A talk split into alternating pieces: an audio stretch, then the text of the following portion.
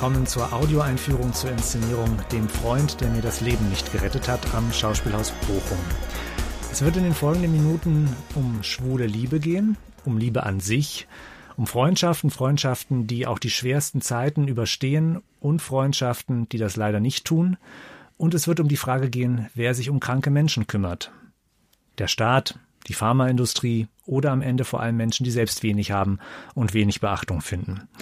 Mein Name ist Vasco Böhnisch und ich habe als Dramaturg zusammen mit meiner Kollegin Jasmin Magames die Produktion betreut und bei mir ist Florian Fischer, der Regisseur der Inszenierung. Hallo Florian. Hallo, schön hier zu sein.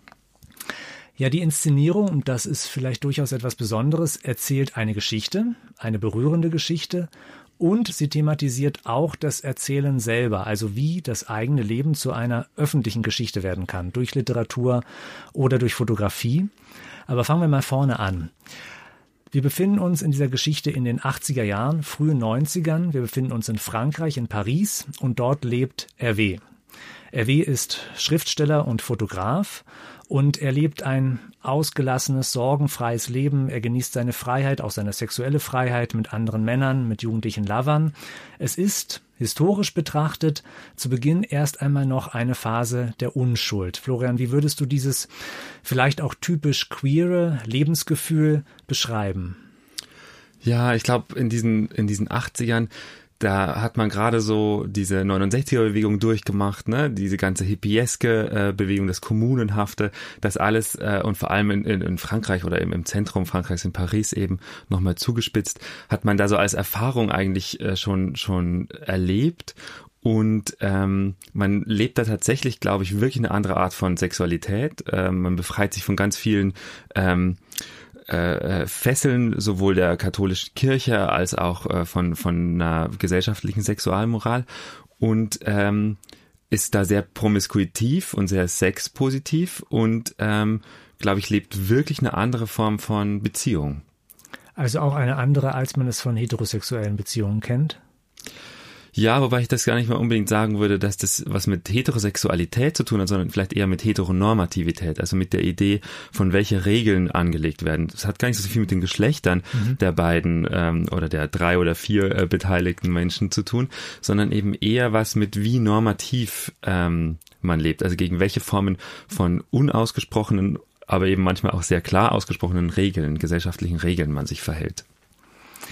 Ich habe das eben eine Phase äh, der Unschuld genannt. Das ist letztlich die Phase vor der Entdeckung von AIDS beziehungsweise HIV, also dem humanen Immunschwächevirus. Ohne jetzt zu sehr ins medizinische Detail gehen zu wollen, HIV hat sich so in den 1970er Jahren in der westlichen Welt zuerst in den USA ausgebreitet, kam dann 1982 nach Europa. Aber vor allem war sehr lange unklar, dass es sich hierbei um eine neue Krankheit handelte und vor allem, worin diese Krankheit genau besteht und wie sie übertragen wird und natürlich auch, wie sie dann zu behandeln sei.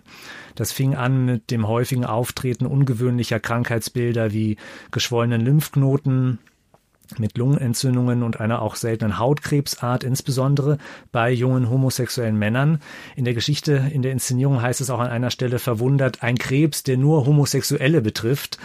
Mm, also da war lange Zeit vieles unklar und die Inszenierung erzählt davon, wie diese Unklarheit, diese Unsicherheit sich auf die Beziehungen der Menschen untereinander auswirkt. Also was passiert, wenn man bei einem Lover plötzlich seltsame Hautflecken bemerkt, wie es RW passiert, wenn man Berichte von Krankheitsverläufen aus den USA hört, wenn sich herausstellt, dass es sich dabei um den Beginn einer tödlichen Krankheit handelt, die aber teilweise viele Jahre braucht nach einer Infektion, bis sie ausbricht, sodass man also kaum nachvollziehen kann, wann und wie man sich angesteckt hat.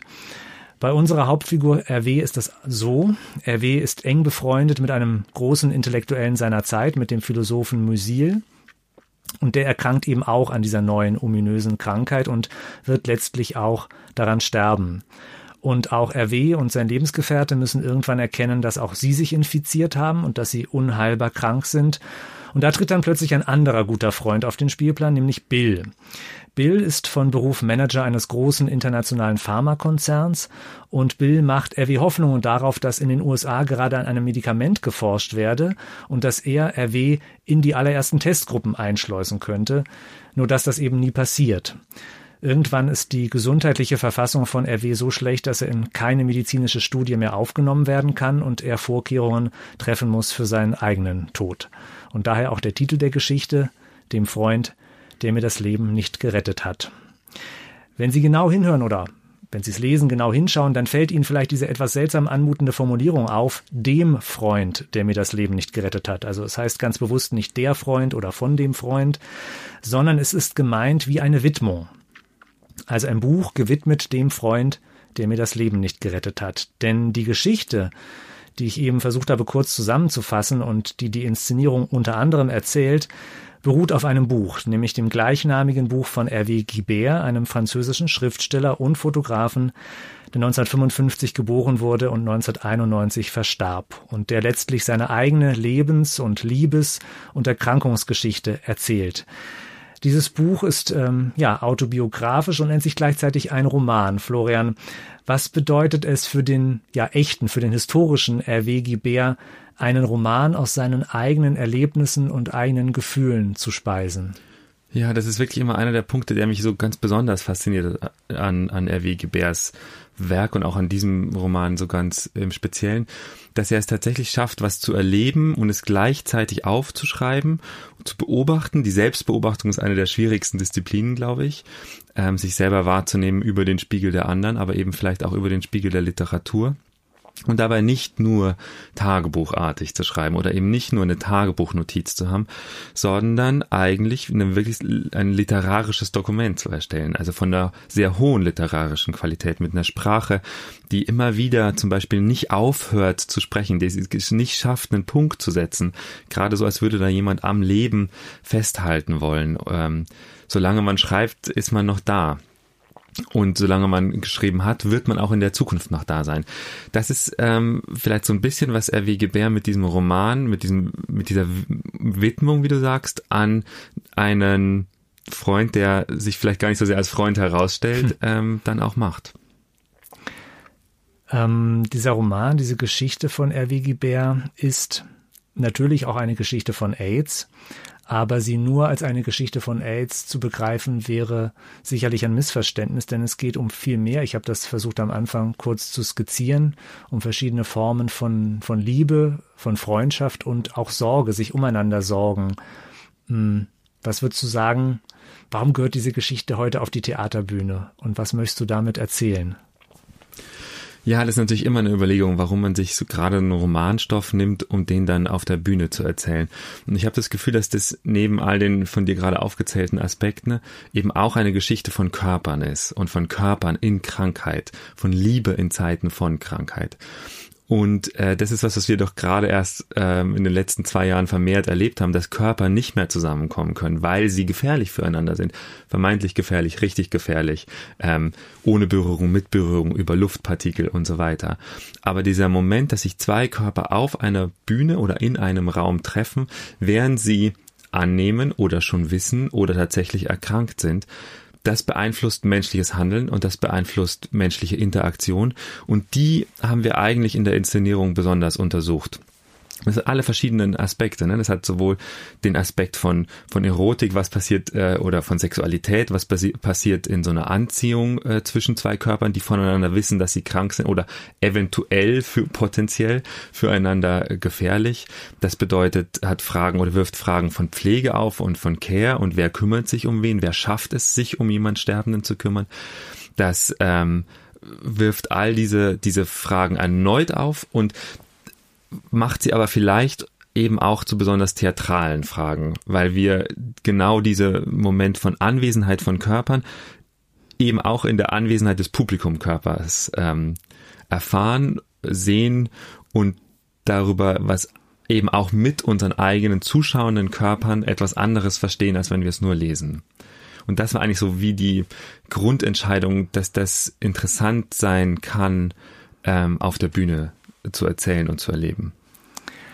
Denn dieses ähm, ja, Transportieren von naja, Informationen beziehungsweise von Erlebnissen, auch von Gefühlen, von Gedanken, ähm, ist ja etwas, was in dem Roman selbst auch schon innewohnt, weil es ja eben sehr autobiografisch gespeist ist, so das eigene Leben verarbeitet wird, ähm, auch öffentlich gemacht wird in seiner Verwundbarkeit, damit auch zusammenhängt das Leben seiner Freundinnen und Freunde. Also zum Beispiel Musil ist hinter diesem Decknamen verbirgt sich eigentlich der berühmte Philosoph Michel Foucault, der so geht allgemein die Geschichte durch diesen Roman letztlich als homosexuell geoutet worden ist. Mm, das heißt, ich denke manchmal, das ist so eine ganz spannende Mischung aus. Das ist eine Art von Exhibitionismus, eine Art von auch Narzissmus von R.W. Bär, vielleicht eben auch Vampirismus, also man gegenüber den Freunden, deren Geschichte eben dann plötzlich auch öffentlich wird. Es ist auch eine politische Mission. Ähm, ist eine große Angst vorm Tod und gleichzeitig auch eine große Feier des Todes. Und diese beiden Seiten von, von so einer Münze, die treffen sich da immer wieder ganz spannend. Und man kann nie so genau entscheiden, was es eigentlich gerade ist. Und es schwebt oder es, es schwingt so die ganze Zeit zwischen all diesen Aspekten hin und her und vereint sich da immer wieder. Oder es ist wie so ein großer Knoten. Und der ist auch gar nicht, die Inszenierung versucht es auch gar nicht, diesen Knoten aufzulösen und linear zu, zu machen, sondern eher zu gucken, wo sind so die Intersektionen, wo sind so die äh, Verknüpfungspunkte. Und das ist was, was glaube ich wirklich künstlerisch ist, also was wirklich ein, ein literarisches, künstlerisches ähm, Werk ist, ähm, das es auf der Bühne lohnt äh, zu untersuchen. Wie bist du vorgegangen, äh, um aus dem Roman eine ja, Theaterfassung zu machen? Na, erstmal hat ein sehr guter Dramaturg da begonnen, eine, eine Fassung zu machen. Und äh, ähm, tatsächlich diese immer wieder sehr persönlichen Einträge zu nehmen, zu gucken, was, wo sind welche Themen, wo, wo wiederholen sich die. Das ist nämlich auch ein Kennzeichen von R.W. Gebärs Werk, dass sich äh, Szenen immer wieder variieren und leicht äh, abändern und aber auf eine Art auch kopieren, wiederholen. Ähm, daraus haben wir erstmal versucht, irgendwie so wirklich Blöcke zu machen die man dann an verschiedene Körper verteilt hat, also an den Körper des jungen Lovers Vincent, an den Körper äh, des, des väterlichen, daddyhaften Freundes äh, Musil, des Philosophen, an den Körper von Bill, der für die Pharmaindustrie steht und natürlich auch für Hoffnung und Rettung. Ähm, und an den Körper von Claudette. Ähm, genau, das ist, das ist interessant. Also wir haben, wenn ich das kurz ergänze, wir haben vier SchauspielerInnen auf der Bühne, Risto Küber als RW, dann William Cooper in den Rollen sozusagen der Jugendlichen oder, oder, oder Lebenspartner, jugendlichen Lover, äh, Thomas Huber, Musil und dann später Bill. Und dann gibt es Gina Haller, die diese Figur, der du am Ende den bisschen künstlerischen oder Kunstnamen gegeben hast, Dr. Claudette Shandy. Wer ist diese Figur? Ja, diese Figur ist vielleicht sowas, was man so ähm, Historical Reparation nennen könnte. Also ein Wissen, das wir jetzt aus unserer Position haben. Wir wissen jetzt, wer sich um die sterbenden Schwulen gekümmert hat. Und es waren ganz, ganz oft nicht die anderen schwulen Freunde, weil die entweder oft tatsächlich schon tot waren oder auch im Sterben lagen oder mit so einer Angst befallen, dass sie tatsächlich nicht in diesen Pflege, ähm, in diese Pflege eingestiegen sind. Und wer zurückgeblieben ist, ähm, und vor allem im amerikanischen Kontext ist das so, sind sehr oft schwarze Frauen, die ähm, diese Pflege übernommen haben und die sich solidarisch mit diesen erkrankten schwulen Männern gezeigt haben. Was die schwule Community im Übrigen in, im Emanzipationskampf der Frauen überhaupt nicht erwidert hat.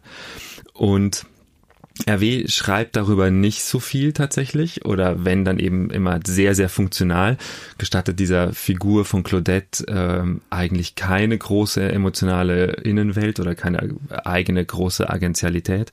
Und das, glaube ich, war für uns in der Arbeit nochmal wichtig zu sagen, jetzt machen wir diesen Stoff, aber wir machen ihn nicht historisch, sondern wir machen ihn natürlich in 2022 und da wissen wir mehr darüber. Da wissen wir über eine gewisse Lücke, die RW da äh, eben nicht ausgefüllt hat und beschrieben hat.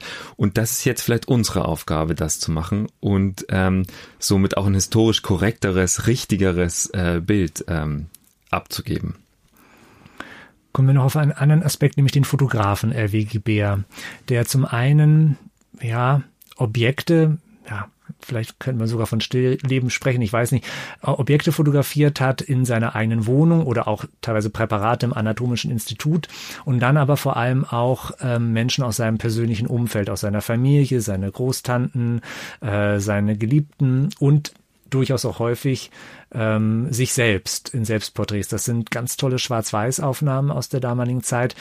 Ähm, was fasziniert dich an diesen Aufnahmen und vor allem, wie kommen sie jetzt in die Inszenierung? Ja, also die Aufnahmen sind tatsächlich haben mich von Anfang an fasziniert, weil die schon immer mit einer großen Melancholie und ähm, immer wieder auch mit äh, einem Topos des Verscheidenden äh, einhergehen. Also der Tod ist in diesen Schwarz-Weiß-Aufnahmen, die hochästhetisch sind, ähm, immer sehr präsent. Und ich hatte das Gefühl, Erwege Bär fotografiert, wie er schreibt und schreibt, wie er fotografiert. Also diese, diese Texte, dieser, dieser Roman, dem Freund, der mir das Leben nicht gerettet hat, der ist in 100 äh, Fotografien aufgeteilt, würde ich sagen. Manche sagen, es sind 100 Tagebucheinträge, es sind 100 kleine Absätze. Ähm, ich würde sagen, es sind 100 äh, literarische Fotografien von einem Moment. Und ähm, dann hat mich so wirklich begonnen zu, äh, zu, zu fragen äh, äh, zu interessieren, ähm, wie der Künstler RW äh, Gebär eigentlich vorgeht und ähm, wo die Ähnlichkeiten ähm, dieser künstlerischen Ausdrücke eigentlich stattfindet. Und die Fotografie steht natürlich im großen Kontrast zum Theater. Die Fotografie, die immer ein Medium ähm, äh, anfertigt, ein Bild anfertigt, das bleibt als Artefakt, dass man auch so schafft, um zu bleiben. Ne? Das also so Sterbebilder sind so vielleicht das, das beste ähm, Genre davon, ähm, wohingegen das Theater immer sofort verschwindet. Und dann ist vielleicht auch eine große Frage dieses Abends grundsätzlich, ähm, was ist denn das bessere Medium, über, um über das Sterben und über den Tod zu erzählen? Ist es das Foto, das bleibt, oder ist es das Theater, das immer schon weggeht? Und das war so eine große Frage letztendlich für, für die Inszenierung auch. Und eben, wie man über eine Form von Reenactment, denn wir reenacten mhm. einige dieser Fotografien, auch zeigen kann, wie sehr er wie Gebär ähm, ähm, seine Realität immer wieder fiktionalisiert hat.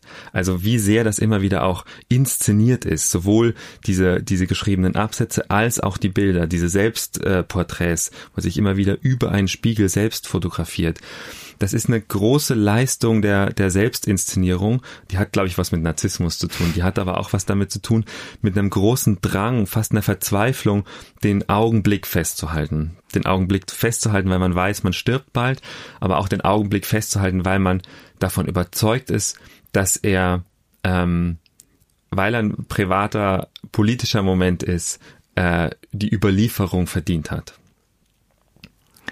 Du hast eben äh, schon mal kurz gestreift, äh, so die mm, ja Verbindungen oder ja gewisse Parallelen zu unserer jetzigen pandemischen, postpandemischen, weiß nicht so genau Zeit. Mh, mm, wo siehst du Verbindungspunkte und wo auch Unterschiede zwischen der AIDS-Pandemie in den 80er, 90er Jahren, also auf der, auf der Hochzeit, ähm, und dem Aufkommen eben der damals auch unbekannten Krankheit und dem, was unser Eins jetzt in den vergangenen zwei, drei Jahren erlebt hat? Naja, erstmal muss man sagen, das sind natürlich zwei wirklich komplett verschiedene Pandemien. Und das war uns auch wichtig, das gar nicht sozusagen Pandemie und Pandemie und das irgendwie simultan äh, oder parallel zu schalten. Sondern eigentlich war eine spannende Erfahrung in der Inszenierungsarbeit, dass je genauer und spezifischer man die eine Pandemie aufgearbeitet hat und je klarer geworden ist, was äh, sich anders verhält, dass man darüber umso mehr über die Pandemie erfahren hat äh, und verstanden hat, in der man gerade war. Also gerade durch das durch das spezifische äh, Behandeln der historischen Situation ähm, hat man hat man wirklich einen Erkenntnismoment gewonnen und der ist eben nicht einer des das ist gleich oder oder so. Also der Moment der Identifikation zu wissen, ah, das, das habe ich auch erfahren, der ist, glaube ich, wirklich gleichwertig wie mit dem Moment der, der Alteritätserfahrung, also mit dem, äh, mit der Erfahrung, dass das anders ist. Mhm.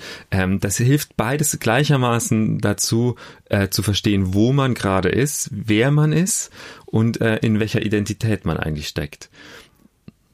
Und ich denke, das trifft genauso auf das Sujet oder die Lebenslage, die Identität, ob man jetzt homosexuell ist oder nicht, ob man schwul ist oder nicht, ähm, so dass ähm, ich davon überzeugt bin, dass dieser Abend ähm, alle Menschen angeht. Ja. Ja, ich glaube auch, dass das, also dass das, was wir da zeigen, dass das einerseits ein spezifisch schwules Leben ist und eine spezifisch schwule Lebensart, ähm, aber dass es auch zwei Menschen sind, die sich lieben, zwei Körper, die voneinander angezogen sind und zwei Körper, die eben äh, krank sind. Und wie diese Liebe in Zeiten von Krankheit, damit zitiere ich jetzt gewissermaßen dich und deinen inoffiziellen Untertitel, Wie diese sich zeigt, das ähm, sehen Sie in dieser Inszenierung, dem Freund, der mir das Leben nicht gerettet hat. Vielen Dank, Florian Fischer, für das Gespräch. Vielen Dank, viel Spaß.